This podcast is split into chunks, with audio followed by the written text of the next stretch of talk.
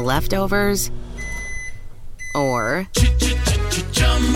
the DMV, or house cleaning, Chumba Casino always brings the fun. Play over a hundred different games online for free from anywhere. You could redeem some serious prizes. Chumba. ChumbaCasino.com. Live the Chumba life. No purchase necessary. Void where prohibited by law. T plus terms and conditions apply. See website for details.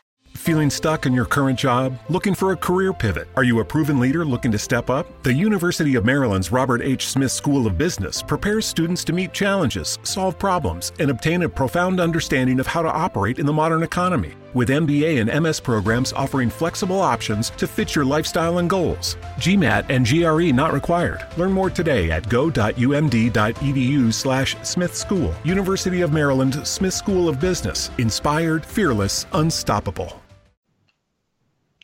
Naciónpodcast.com te da la bienvenida y te agradece haber elegido este podcast. Bienvenidos a Salud Esfera. Presenta Margot Martín. El arte de ser sabio consiste en saber a qué se le puede hacer la vista gorda. William James, que fue un psicólogo y filósofo estadounidense, es el autor de esta frase.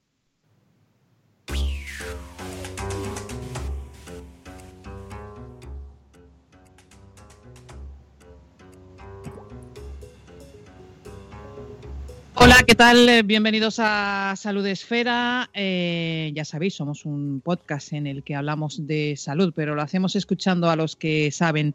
Hoy vamos a hablar del dolor. He buscado la definición y es percepción sensorial localizada y subjetiva que puede ser más o menos intensa, molesta o desagradable y que se siente en una parte del cuerpo. Luego desarrollamos, enseguida lo hacemos, pero antes os presento al equipo, al equipo que hace posible Salud Esfera, pendiente de todo, dentro y fuera, haciendo que todo suene como debe de sonar. Sune, ya sabéis que este podcast es una producción de Nación Podcast. Hola Sune, ¿qué tal? Hola, muy buenas.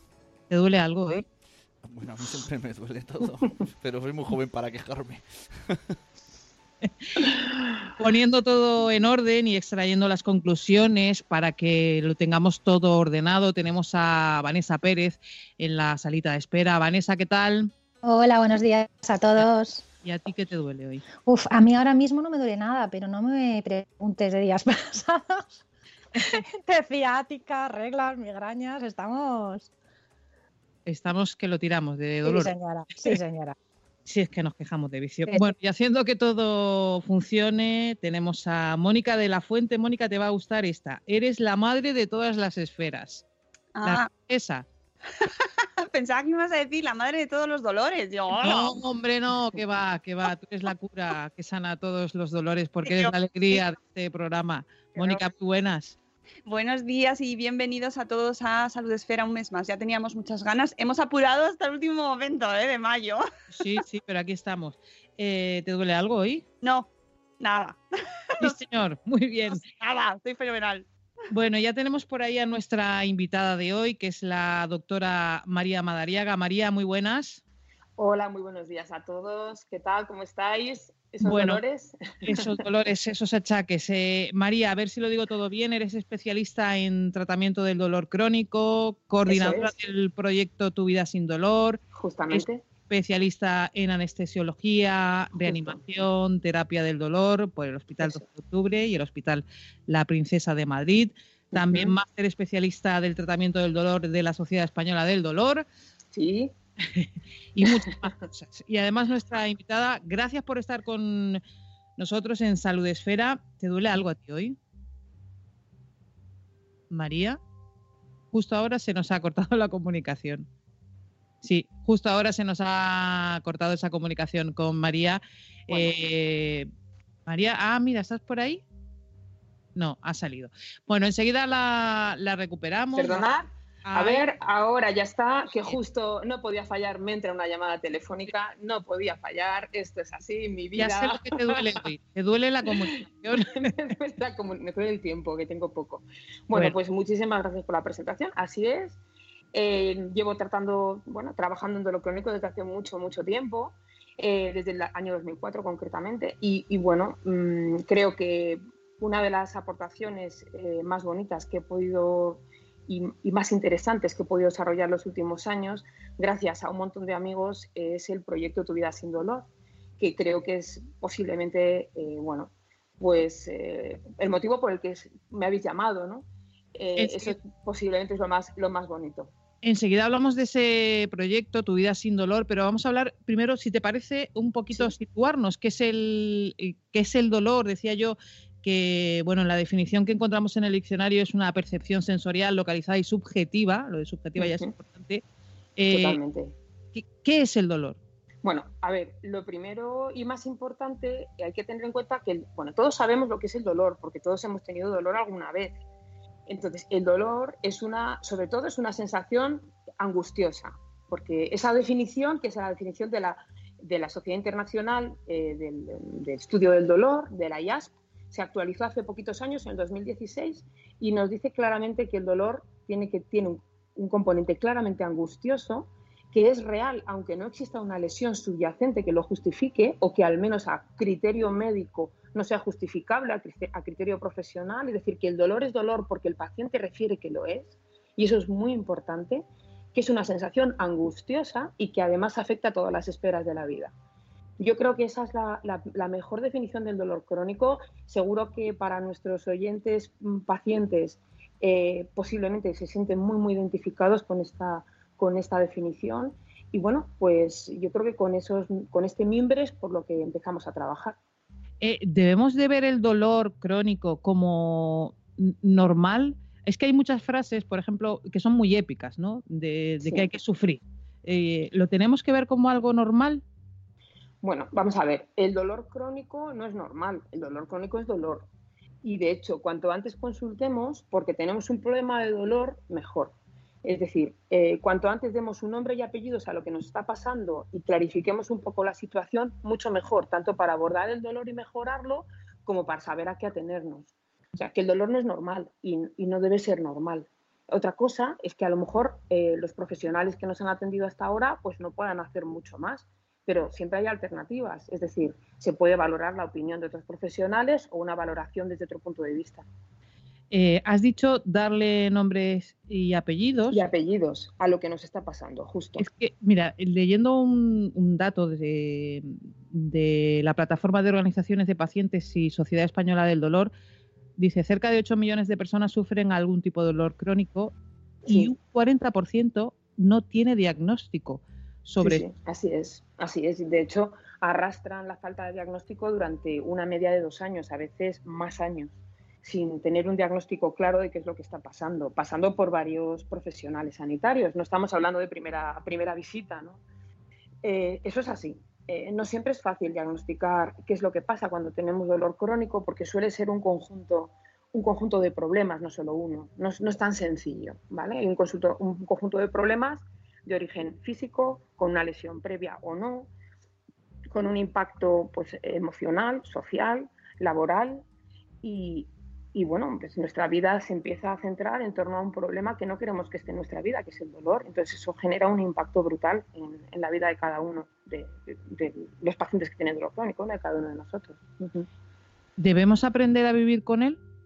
Sí, bueno, es que por fuerza, quiero decir, los pacientes que llegan a, nuestras consultas de dolor, sea, trabajemos en una unidad del dolor o seamos fisioterapeutas eh, o trabajamos en una farmacia o seamos internistas o traumatólogos, los pacientes ya viven con dolor. O sea, es que eso, quiero decir, viven con dolor ya.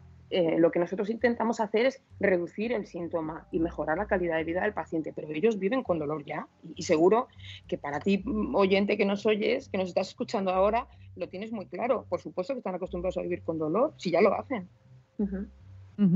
Y si cada persona vive el dolor de una manera diferente, porque el, umbral, vamos a decir, es subjetivo, ¿cómo se objetiviza? ¿Cómo se...? qué difícil. Bueno, eh, no sé, la objetivo, no, el dolor no es objetivo, es subjetivo. Lo padece cada persona y solo es comparable dentro de cada persona. ¿Cómo estás? ¿Cómo estás hoy? ¿Cómo estás mañana? ¿Cómo estás en tres meses? ¿Cómo has respondido a una terapia o a otra? Eso lo puedes comparar para el mismo paciente, para la misma persona, pero no puedes comparar dos personas porque tenemos percepciones muy distintas.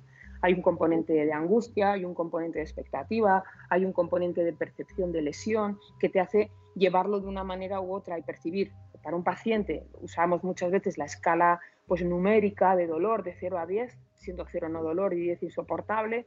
Probablemente para mí un 6 sobre 10 sea muy distinto que lo que, lo que pueda decir tú un 6 sobre 10, porque somos personas distintas.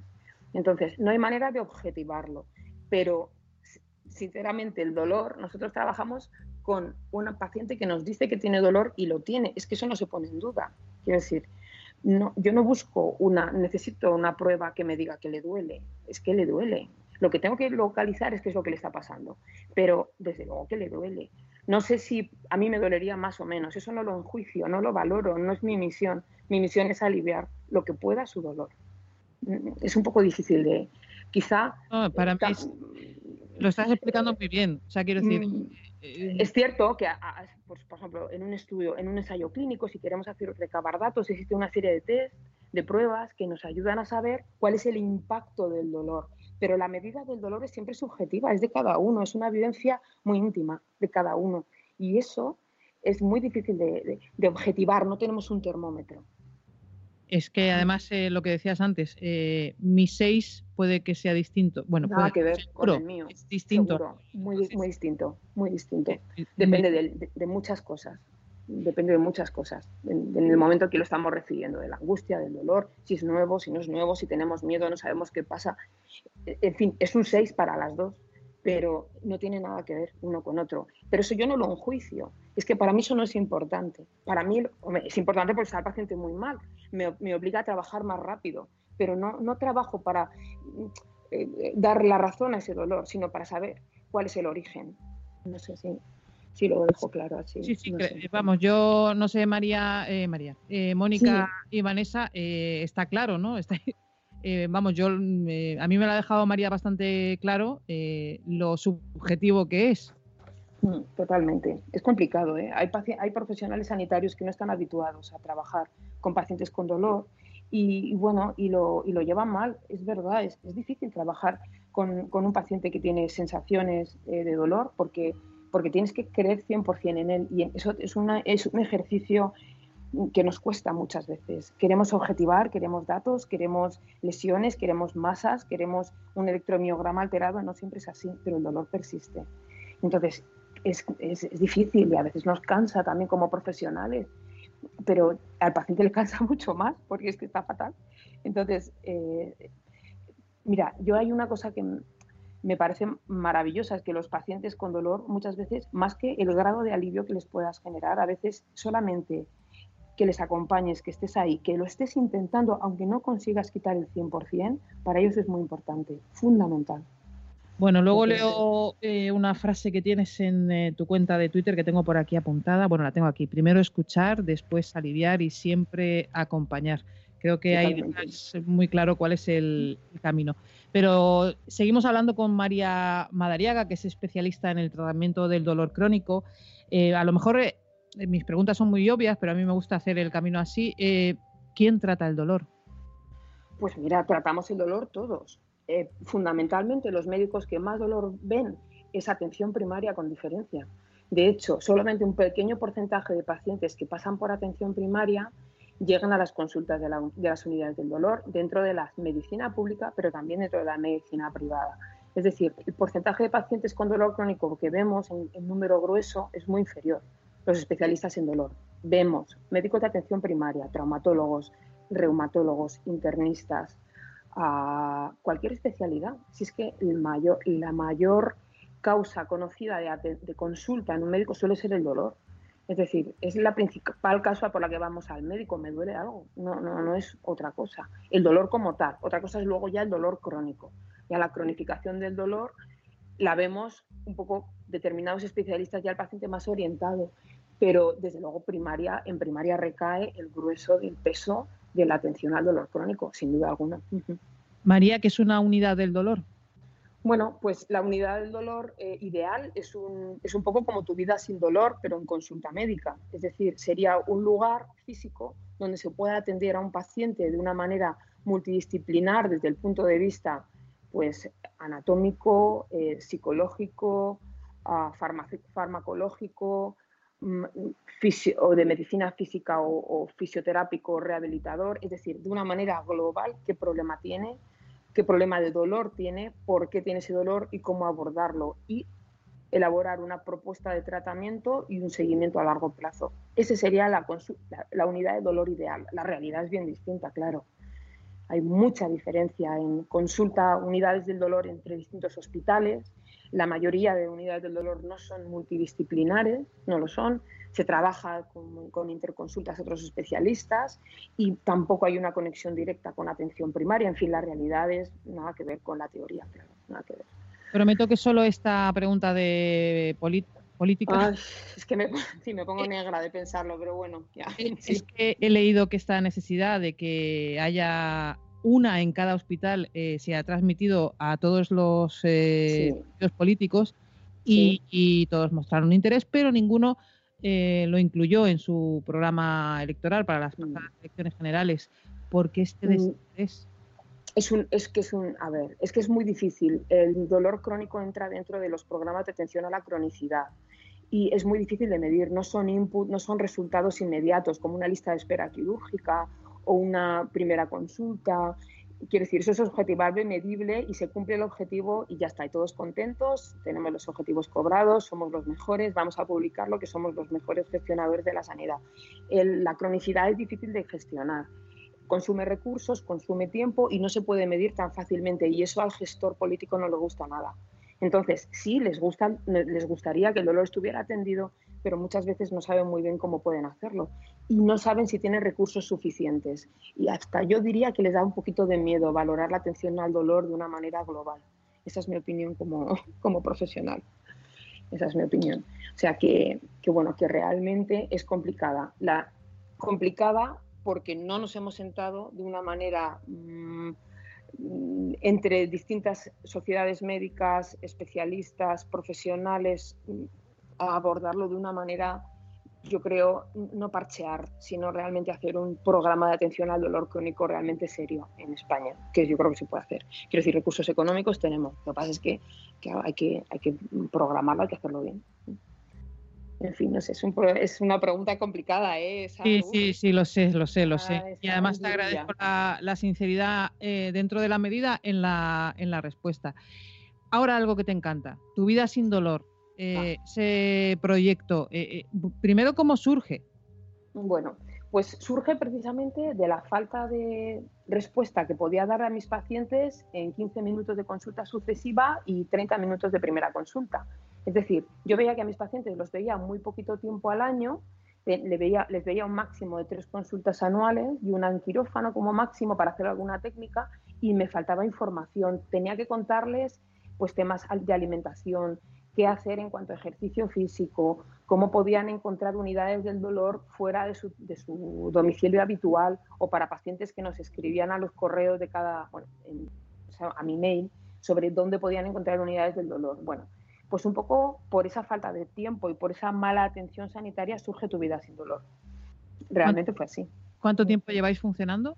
Pues abrimos en octubre de 2013. O sea que pues. eh, arrancó la página, o sea que ya llevamos unos cuantos años.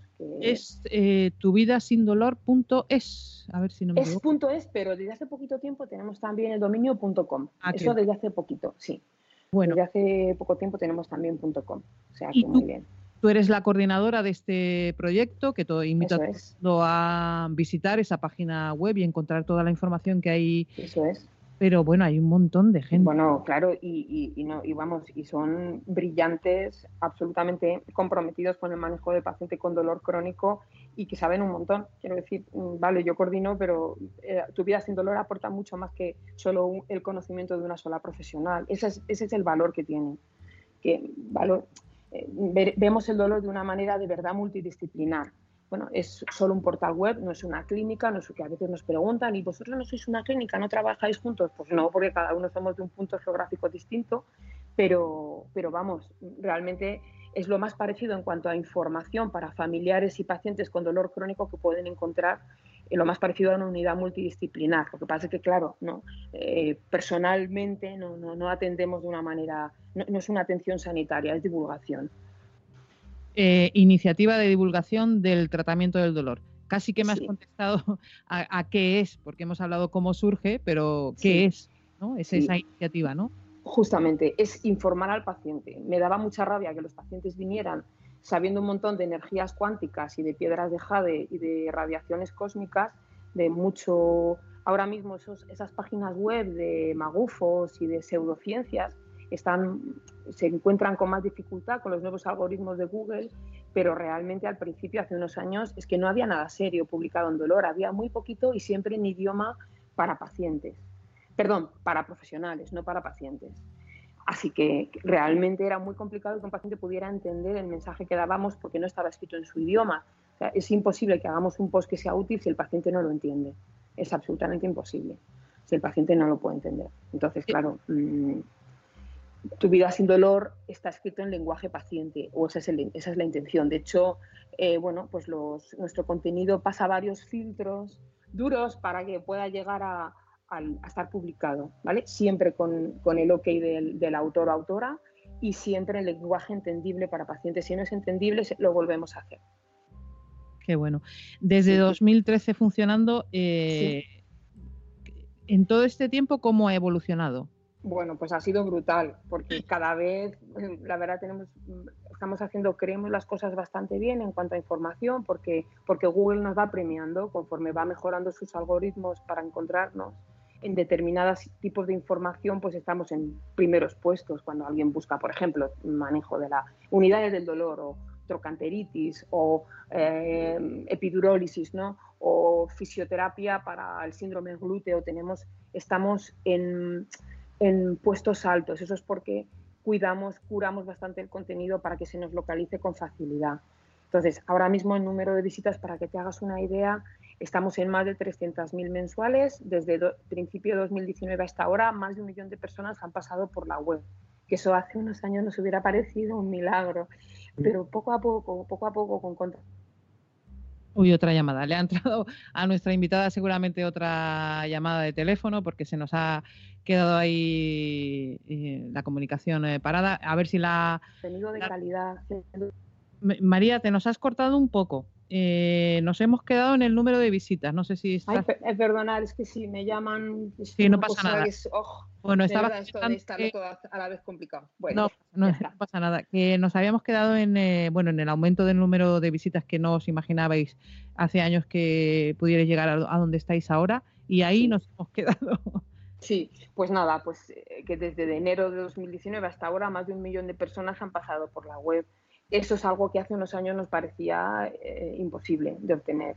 Y, y, creemos que estamos ayudando a mucha gente. Realmente es un proyecto cuasi ONG, cada uno tenemos un proyecto profesional distinto, nuestra manera de ganarnos la vida. Realmente esto nos ayuda un poco a informar a los pacientes, pero realmente no, no tiene, no, no, estamos buscando una repercusión económica concreta. Entonces yo creo que también es una de las, es una de las claves más importantes, que, que todos tenemos proyectos profesionales distintos. Esto sencillamente es lo que es, ayudar al paciente para ayudar al paciente, punto. Eh, decía yo antes en los datos esos que he leído, cerca de 8 millones de personas sufren algún tipo de dolor crónico. Sí. Eh, claro, son 8 millones de personas con sus nombres y apellidos. Totalmente, así eh, es. En estos años que lleváis, seis, -huh. ¿qué uh -huh. alegrías os habéis llevado? Uf, bueno, pues alegrías muchísimas. Primero, al principio, cuando tu vida sin dolor éramos solamente los que, los que veis en, pues en la web, pues llevarnos bien, quedar entre nosotros, trabajar juntos y luego el feedback de los pacientes. ¿no? Eh, hemos ayudado a muchos pacientes, no solamente a orientarlos, sino a conocer a otros pacientes que tienen problemas similares y entre ellos han generado una amistad eh, pues en redes y también en el 1.0, ¿no? que nos gusta decir, que, que trasciende un poco el proyecto de tu vida sin dolor y es el proyecto Pacientes que Cuentan. Los pacientes son los principales interesados en mejorar el dolor y son los que siempre nos han seguido y nos han hecho caso desde el minuto uno.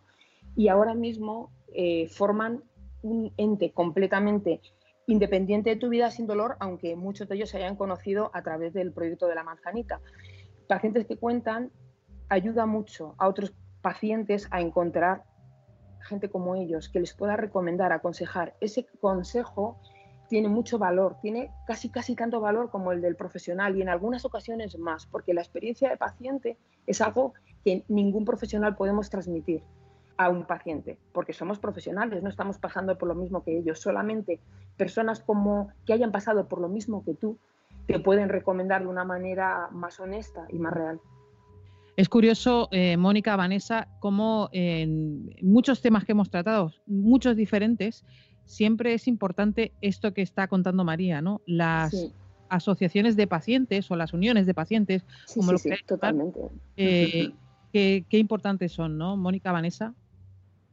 Eh, sí, bueno, de hecho, Vanessa, cuando, cuando dejemos a María trabajar, nos, contará, nos contará la visión desde la salida de espera, precisamente desde el paciente, porque creemos que es fundamental eh, esa visión y me parece importantísimo. Y yo quería resaltar de lo que ha dicho María eh, la importancia que tiene que, se escuche a la persona que está diciendo que le duele algo, porque quizás eh, no solo duele, sino que encima te sientes incomprendido, ¿verdad, María? Que, Totalmente. porque, no te, porque sientes que no te están creyendo, ¿no? Claro, es que como es un síntoma subjetivo, te da la sensación de que tienes que estar demostrando continuamente eh, que te duele o, bueno, o que, o que, haces todo lo posible por intentar ser optimista, que es algo que me pone muy nerviosa, lo de es que el optimismo tiene que ayudarte. Hombre, el optimismo ayuda, claro que sí, pero no siempre es fácil ser optimista. Hay veces el paciente no, no puede hacerlo de otra manera no puede hacerlo mejor. Entonces, parece que les culpabilizamos. Es que, claro, como no pones de tu parte, como no ves la vida de otra manera, estás metido en tu dolor como si fuera algo voluntario. Oiga, es que vamos a pasar por lo mismo para poder enjuiciar, ¿no? Como digo yo, hay que ponerse en la camilla mm, debajo de las manos del médico que te va a pinchar para saber lo que es y por qué estás ahí, por qué has llegado ahí y, y qué experiencia has tenido, ¿no? Quiere decir, es que no solamente poniéndose en los zapatos del otro, pero es que solamente otro paciente se puede, puede comprender a un paciente con dolor crónico y además por generalmente por patología, es decir, una neuralgia trigémino evolucionada puede comprender perfectamente los síntomas de otro paciente que tenga lo mismo, o, un paciente o una paciente con fibromialgia puede entender perfectamente por qué pasa otra paciente que ha perdido el trabajo por, por fatiga crónica, por no poderse levantar muchos días a ir para ir a trabajar, por esa incomprensión. Entonces, todo esto, esta experiencia, es que solamente la podemos tener sufriendo dolor crónico y el problema es que no se ve. O sea, tú puedes ver una mujer espectacular, guapísima, em, maquillada, una ropa maravillosa, bien de peso, con un dolor incapacitante. Y dices, madre mía, pero si lo hace todo bien, la alimentación es perfecta, sí, y trata de hacer deporte, pero no puede, ¿qué le pasa? Ahí estamos las unidades del dolor. Ahí es donde hay que hacer una valoración global del paciente. ¿Qué ha pasado? ¿Cuál es la lesión? ¿Qué problema hay? Qué personalidad tenemos, qué entorno social, familiar, sentimental, qué pasa. Entonces, ese es el trabajo que tenemos que hacer los profesionales, pero no es nada fácil, ¿eh? eso se dice así en un resumencillo, pero estos son años de tratamiento. Bueno, María, sabemos que estás en plena consulta, que estás con prisa eh, y queremos agradecerte que hayas sacado este oh. para estar con con nosotros aquí en Salud Esfera. Si hay algo muy importante que no hemos caído en preguntarte, es el momento para que nos lo cuentes. Uf, pues bueno, que mil gracias por contar con, nosotros para, dar, para dar a conocer el proyecto de Tu Vida Sin Dolor y para dar a conocer el dolor crónico. Creo que la pregunta que me has hecho me ha encantado de, de cuál es el problema sanitario en España, por qué el dolor crónico se atiende mal. Es complejo de tratar, pero no es imposible creo que en nuestro país puede hacer mucho más por los pacientes con dolor crónico a todos los niveles, nivel sanitario, nivel laboral, nivel social, que el dolor crónico deje de ser un desconocido es responsabilidad de todos, no solamente de los pacientes, sino también de los profesionales y por supuesto de la sociedad, porque repercute en todos nosotros. Y, y que mil gracias por darnos voz nada más, que sois estupendas, que muchísimas gracias, de verdad. Gracias a ti, María, de verdad, estamos sufriendo por ti. No. Tu vida sin dolor.es, tu vida sin dolor.es y punto com. Eh, y punto com ahora mismo también, eso es. Eh, María Madariaga, gracias por haber estado con nosotros en Salud Esfera. Gracias a vosotras y un abrazo muy grande, muy grande. Muchas gracias. Y cuelga, no, cuelga tú, como dicen los novios. De acuerdo, cuelgo yo, cuelgo yo. Gracias. Muchas gracias, María. Hasta luego, adiós. la verdad es que da gusto escuchar a alguien eh, como María que lo explica tan bien y además eh, hasta se le nota la emoción, eh, sobre todo en este momento final, se le ha notado esa emoción de, pues eso, de la necesidad de creer en lo que ella hace, en lo que está haciendo, la necesidad que hay de que eso sea más normal y ahora mismo no hay unidades del dolor, pero faltan muchísimas y falta muchísimo apoyo. Bueno, tenemos a Vanessa. Vanessa, ¿estás por ahí? Sí, estoy aquí, estoy aquí, que estaba sufriendo por la doctora. Sí, sí, yo también. Eh, porque sabemos que estaba en plena consulta y había gente que le agradecemos que, haya hecho este hueco para nosotros y para todos los eh, oyentes de Salud Esfera. Pues enseguida vamos a poner todo en orden. Eh, ¿Dónde? Pues en el lugar más bonito que tenemos en Salud Esfera, en la salita de espera. Pasen, pasen, siéntese cómodos. Están en la salita de espera. Bueno, a ver, Vanessa, que a mí me encanta siempre que tú mm, eh, hablas de todo esto que hemos hablado, pero de una manera más ordenada y de, eh, de como yo lo he hecho, que yo me desordeno para acá y para allá. Eh, sobre todo nos hemos querido poner en la piel del paciente, ¿no? Que tiene un dolor crónico. Sí, más que importante ha sido lo que ha dicho la doctora, ¿no? De, de, creerte al paciente, de que cuando te está diciendo que le duele algo, es que le está doliendo de verdad. No vamos a cuestionarlo, vamos a buscar el motivo y las razones por las cuales manifiesta dolor, ¿no? Que también Mónica comentaba. Y además es que experimentan incomprensión. ¿Cuántos de nosotros hemos sufrido dolor en algún momento? Eh, Margot, tú que te hayas encontrado mal. Y no solamente es el dolor físico, es esa sensación de impotencia de cómo se lo digo a mis familiares, que no me puedo mover, que no se me pasa. Pues vamos a imaginarnos esa sensación de dolor perpetuada en el tiempo, ¿no? Crónica.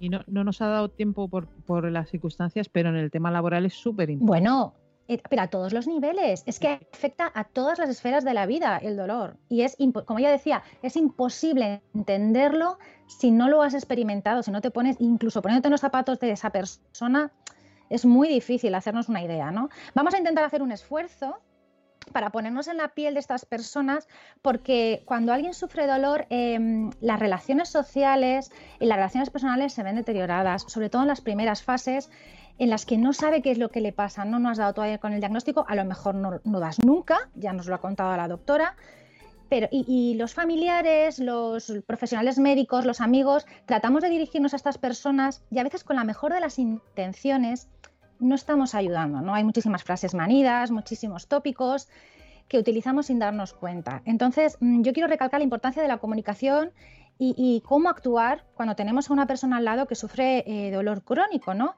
Tratando de evitar frases del tipo, venga, ánimo, que tú puedes, que ya has pasado por esto antes, ¿no? Este tipo de frases motivacionales, muy del tipo de Paulo Coelho y tal, ¿no? Pues, tenía yo unas cuantas apuntadas. Sí, sí, dilas, porque seguro que las tenemos por aquí. en esta vida la única forma de hacer desaparecer el dolor es mediante la muerte. Claro. El peor dolor no es el que te mata, sino el que te quita las ganas de vivir.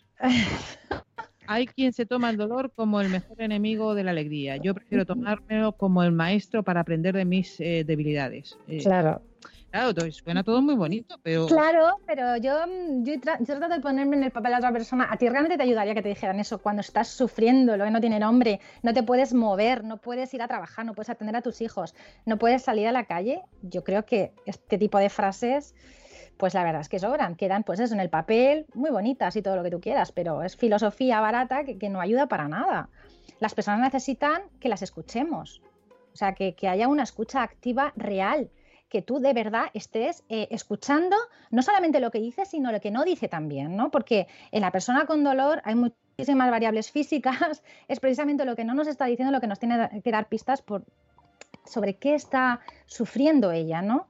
Eh, y a veces pues no quieren compartirlo porque no saben, simplemente no saben decirnos que les duele, cómo les duele, que, están, pues vamos a respetar su silencio también, ¿no? Si no quieren contarnos, simplemente, lo ha dicho María, estar con ellos, acompañarlos ¿no? en, ese, en ese proceso. Todo ese tipo de frases, solo necesitas esforzarte más, eh, lo que tienes que hacer es salir más, distraerte más. Realmente pensamos que esa persona si pudiera no lo haría, no estaría ya buscando formas de distraerse, de entretenerse. Hay momentos de crisis en las que el dolor es tan insoportable que están incapacitados, que no pueden Esto es así, el dolor ya se ha comentado que es una experiencia individual, subjetiva, y que también depende de, de momentos, depende de los tratamientos, depende de las fases en las que se encuentran y hay momentos en que la persona no puede, no hace falta que estemos nosotros recordándoles lo que antes hacía y ahora no hace, ¿no? Tenemos que evitar pues eh, estas frases de, bueno, pues así es la vida, ¿no? ya lo superarás, eh, todo este tipo de frases sobran. Tampoco compararnos. Somos muy dados y muchas señoras mayores también son muy dadas a comparar. Eh, Uy, pues yo he sufrido lo mismo que tú y ahora estoy mucho mejor, ¿no? Esto, esto lo que hace es que demuestra una falta de comprensión hacia la otra persona. E, el otro puede sentirse fracasado porque cree que no controla eh, eh, su dolor y que pues que los demás lo harían mejor, ¿no? Este tipo de cada vez que alguien te está compartiendo lo que está viviendo, su experiencia, tenemos que escuchar, respetar los silencios y no soltar la coletilla de, uy, pues yo recuerdo cuando tuve, que es que eso somos muy dados a decirlos y no nos damos cuenta. Esto tampoco ayuda a nada, ¿no? Cuando alguien además, dime. No, que es muy típico, que sí, su dolor y tú ya sales con los tuyos. Pues yo cuando, sí, no, podemos evitarlo, es que no podemos evitarlo. Es que es, yo creo que es de naturaleza humana, ¿no? Sí. Pero claro, un dolor crónico, mm, pues no es un dolor pasajero de una ciática, por ejemplo, ¿no? O sea, estamos eh, hablando de, el dolor crónico ya ha cobrado por sí mismo eh, entidad, ya es una enfermedad. Eh, antes era el síntoma de una patología subyacente, pero ahora ya el dolor crónico en sí es una enfermedad. Entonces, tenemos que bueno, ser un poquito cautos y, tener un poquito de respeto a la conversación o a, ese momento en el que la otra persona está compartiendo con nosotros. ¿no?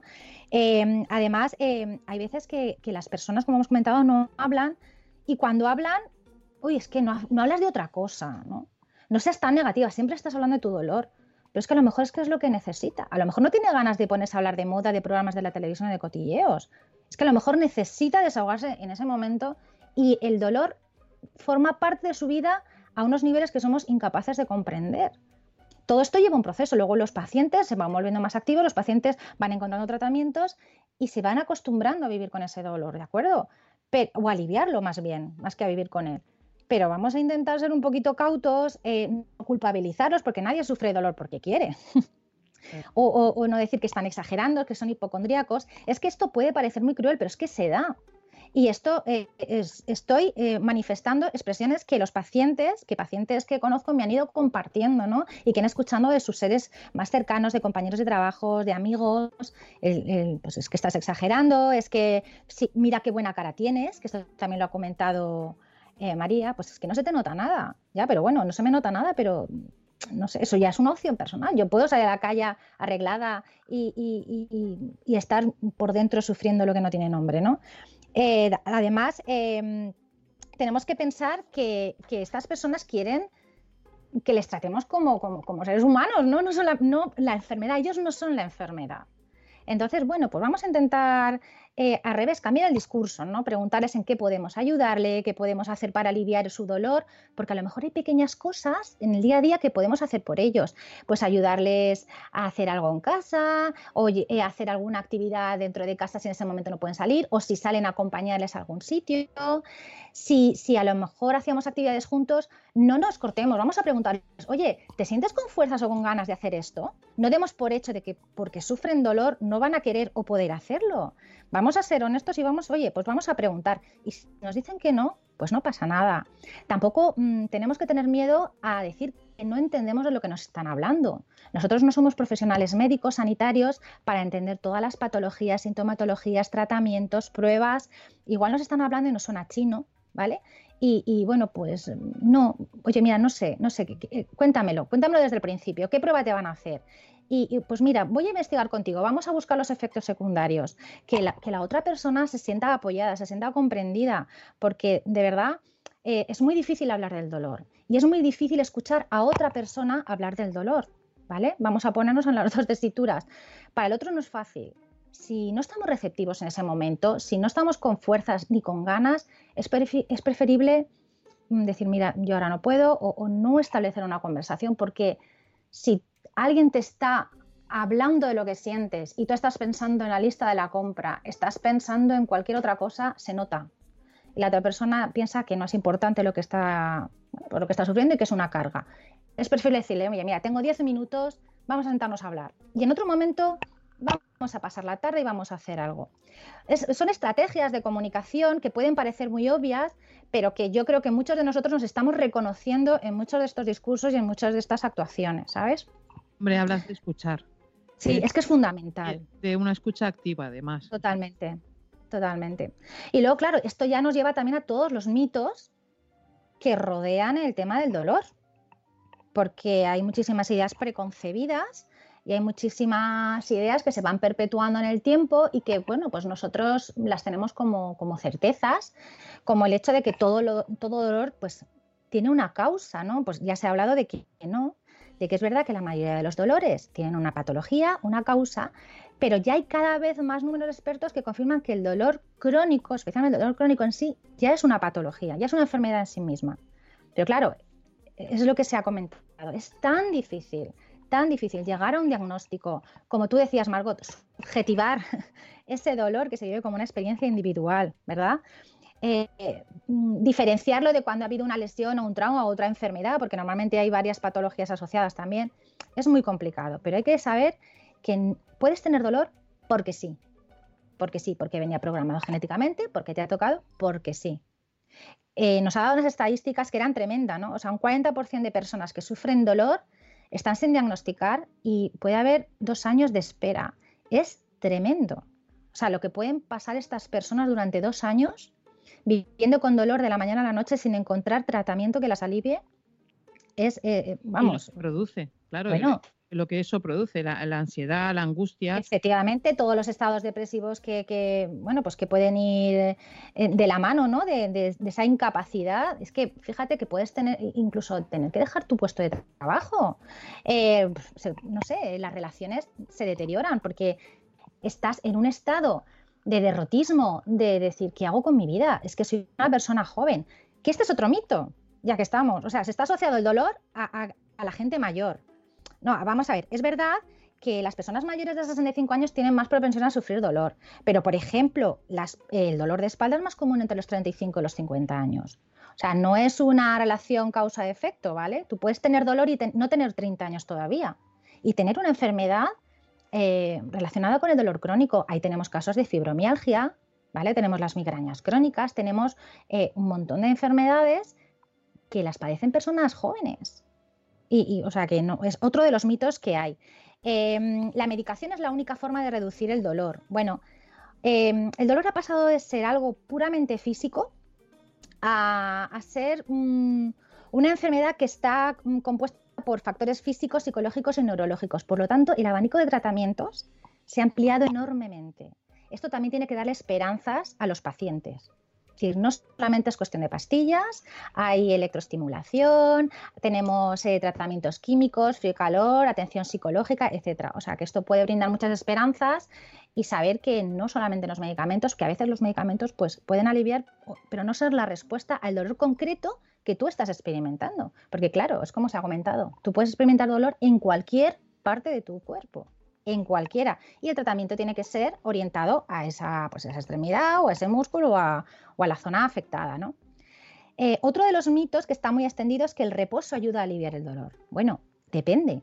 Es verdad que si tú estás sufriendo un dolor muy intenso, tu primer impulso es tumbarte y, reposar, pero puede ser contraproducente, porque al final esa falta de actividad puede hacer que el dolor eh, se intensifique, ¿no? Entonces, eh, pues para eso están los fisioterapeutas, sobre todo, para enseñarnos a, hacer estiramientos, ejercicios de movimientos, y no siempre eh, el no moverse es, el mejor aliado del dolor. Yo no sé si alguna vez habéis sufrido ciática, pero lo peor, Mónica lo sabe, es estar tumbado. O sea, o te tumbas en el suelo, subes y bajas escaleras. Vamos, por lo menos a mí es lo que me alivia.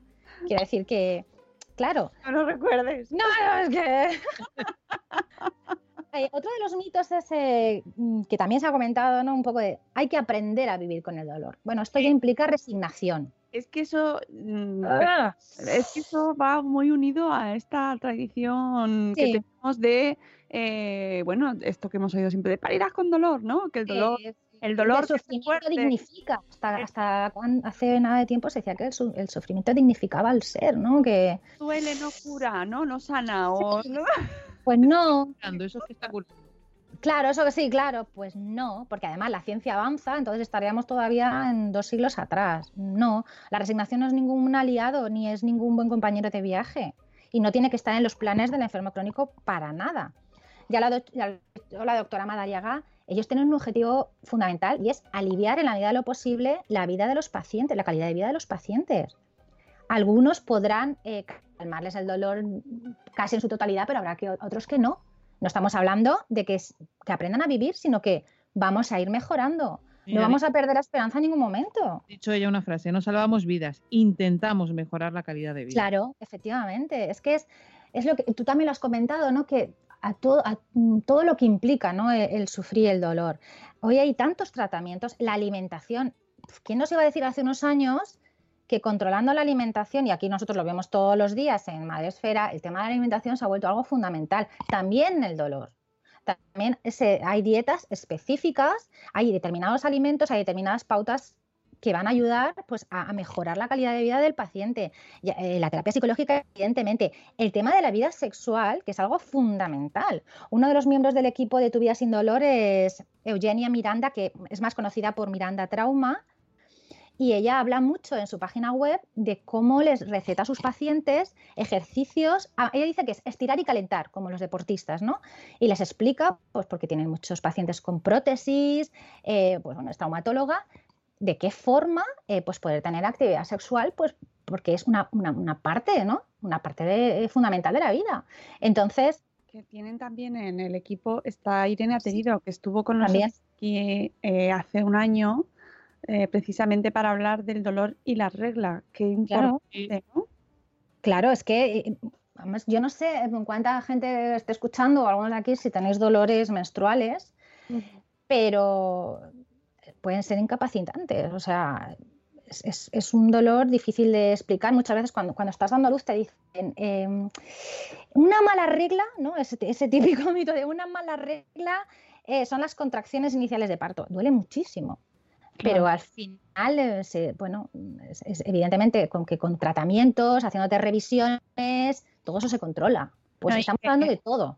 Y que recordemos el mensaje de Irene, que la regla no duele. No duele, efectivamente. Mm. Efectivamente. Pero bueno, está, hemos extendido ahí, ¿verdad? me duele la regla. No, no te duele la regla, te duele. duele, duele. Si no habéis escuchado ese programa, lo tenéis, podéis ir para atrás, hacer un rewind. Sí, sí, sí. Es que estamos hablando de. Es, que es muy difícil. A mí me cuesta mucho imaginármelo. Mm, imaginar eh, la vida de estos pacientes, ¿sabes? Porque mm, no somos conscientes de la cantidad de, aspectos que tiene nuestra vida. Es que puede dolerle la mano para, a la hora de pasar las páginas de un libro o de una revista. O hay gente que dice que incluso cambiar de canal, em, ¿sabes? Les resulta imposible. Eh, también otro de los mitos es el, eh, pues hecho de que... que no te gusta. Claro, claro, imagínate, o sea, es que... y uno, de los últimos mitos es em, el, que el dolor crónico aumenta con los excesos. El otro decía Maite Padilla, que es una paciente, em, es muy activa en redes, que al revés, que también los buenos ratos y los momentos de alegría eh, hace que liberen adrenalina y después se sientan fatal, se les cronifiquen los dolores.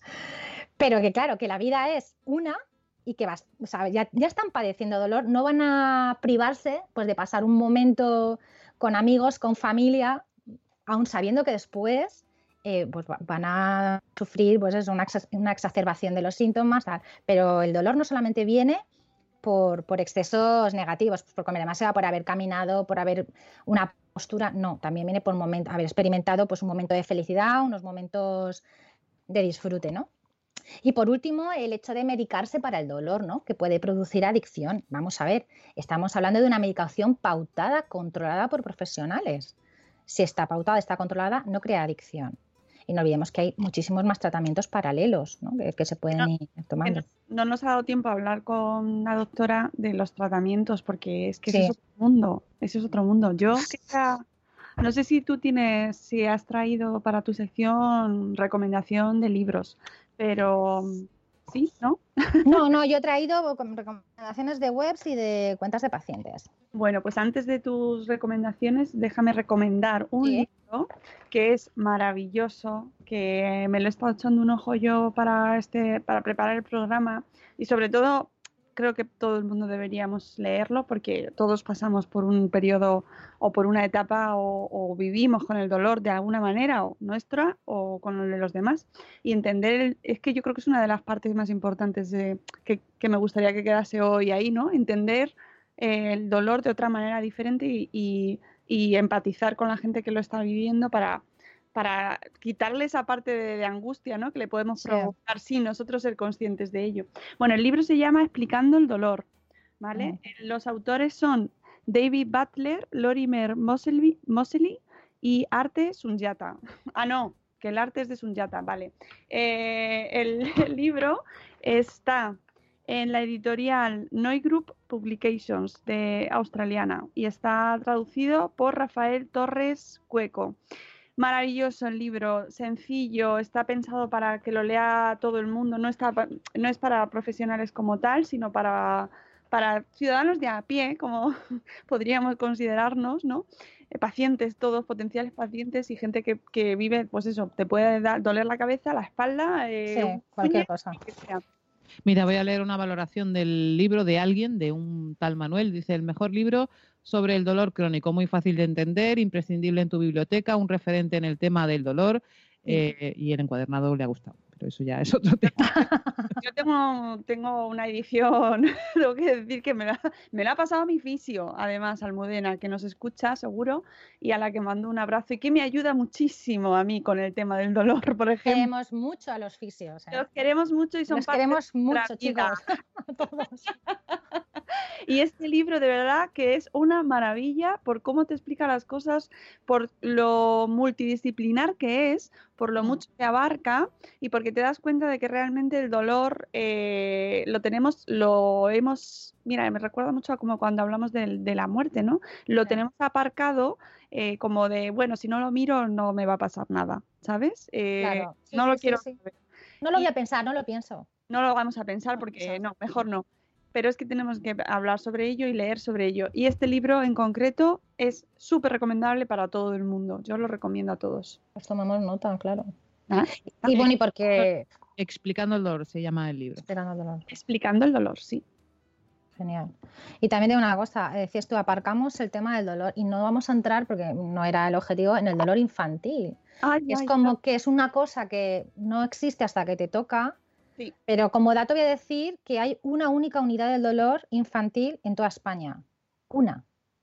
Entonces, esto ya es un tema para sacar otro podcast, para hacer tesinas y para hacer programas, vamos, porque aquí la doctora se pondría, si aquí se ha indignado, yo creo que sacamos este tema ya, mm, bueno, ya. tendríamos ahí para, porque este es un tema muy duro, muy complicado, pero es lo que hemos dicho, todos sufrimos dolor en algún momento y se nos puede cronificar una enfermedad, nos puede sobrevenir una enfermedad de repente, ¿no?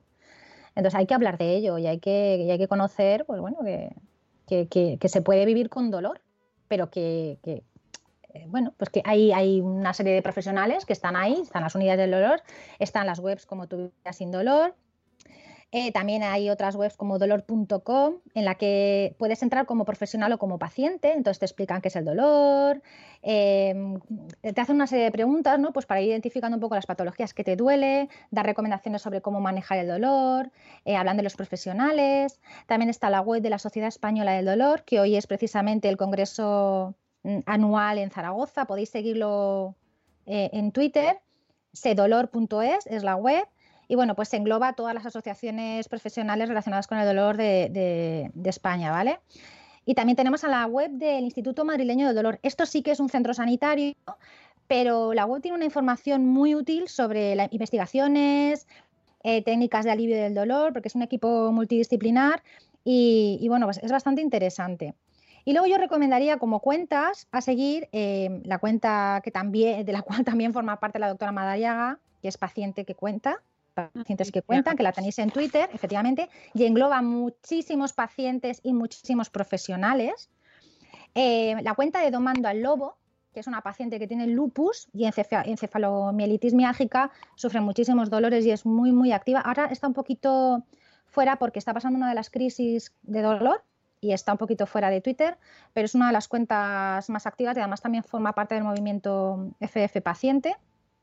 Tenemos la cuenta también de Maite Padilla, que ya lo he comentado antes, que es eh, paciente de fibromialgia desde hace 15 años.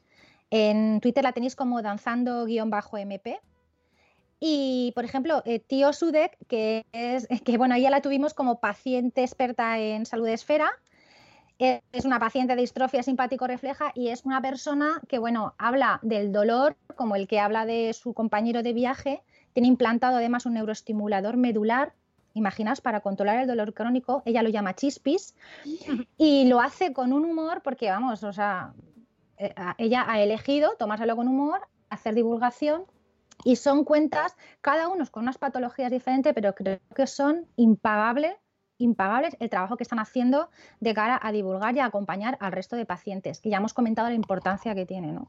Mm, a veces más que con los profesionales, claro.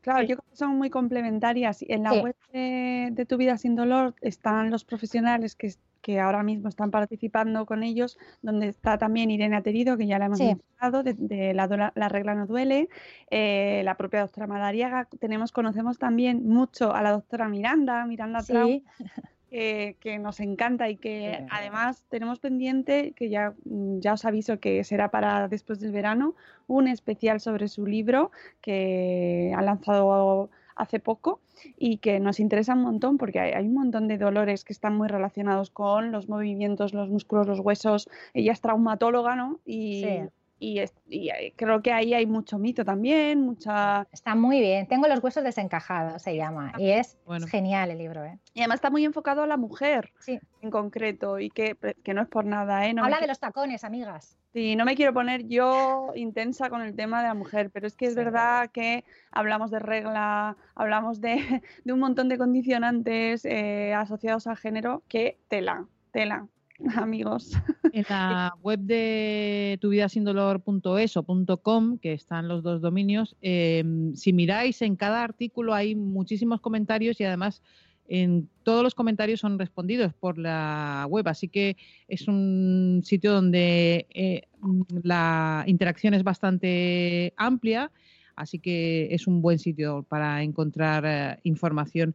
Yo me quedo con esa frase que mm, tiene la doctora María Madariaga en su, en su perfil de Twitter, em, que, a ver, yo no soy experta, yo no puedo aliviar el dolor de nadie, pero sí hay cosas que puedo hacer eh, cuando alguien me viene y me cuenta que tiene un dolor, ¿no? Y la frase es primero escuchar, después aliviar y siempre acompañar. Sí.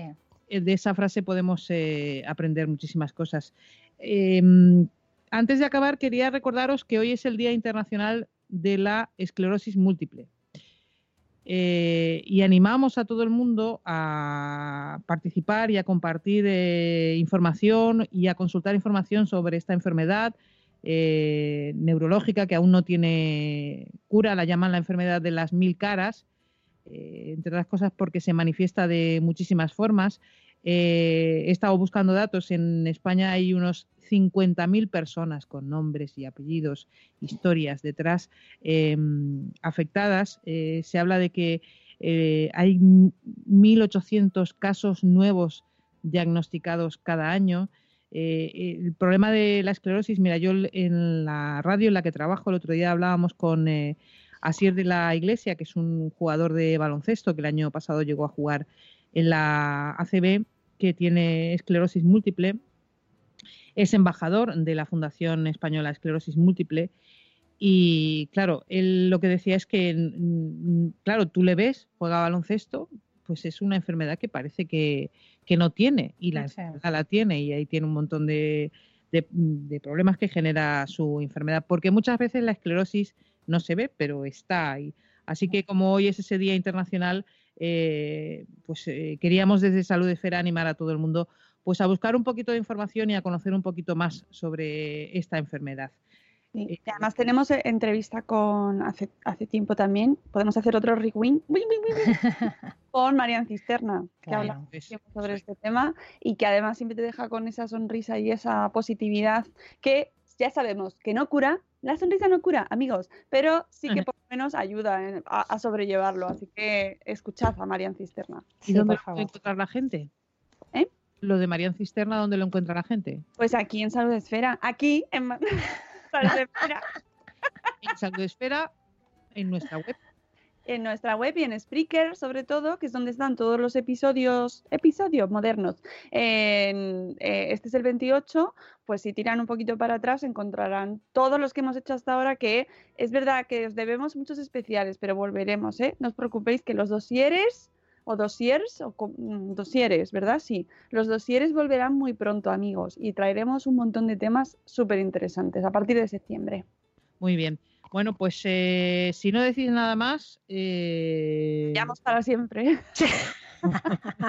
¿es el momento de hablar ahora o callamos para Oye, siempre? ¿no? Que, que- que puedo adelantar en primicia el tema del mes que viene. Dígamelón. Que no no lo sabéis, pero vamos a tener. Bueno, pues vamos a hablar con. Hablemos de neurociencia Ajá. y sobre un juego terapéutico para la rehabilitación y estimulación de las funciones cognitivas. Bueno. Temazo, temazo. Nuestros amigos de Hablemos de Neurociencia vendrán en junio, dentro de un mes, pero bueno, no sé el día todavía, así que ya sorpresa, para hablar de este tema tan estupendo y del cual eh, no es por nada, pero estamos aprendiendo cada día, porque claro, esto es mm, investigación pura y dura y ciencia, todo el rato investigando sobre este tema. O sea que lo que queda por delante es mm, muchísimo aún. Bueno, pues hablaremos de neurociencia en el próximo Salud Esfera y si me dejáis, vamos a cerrar con la frase que me ha encantado. Primero escuchar, después aliviar y siempre acompañar. E- esa frase y tenemos la otra frase, la del principio del programa. El arte de ser sabio consiste en saber a qué se le puede hacer la vista gorda. Chao. Adiós.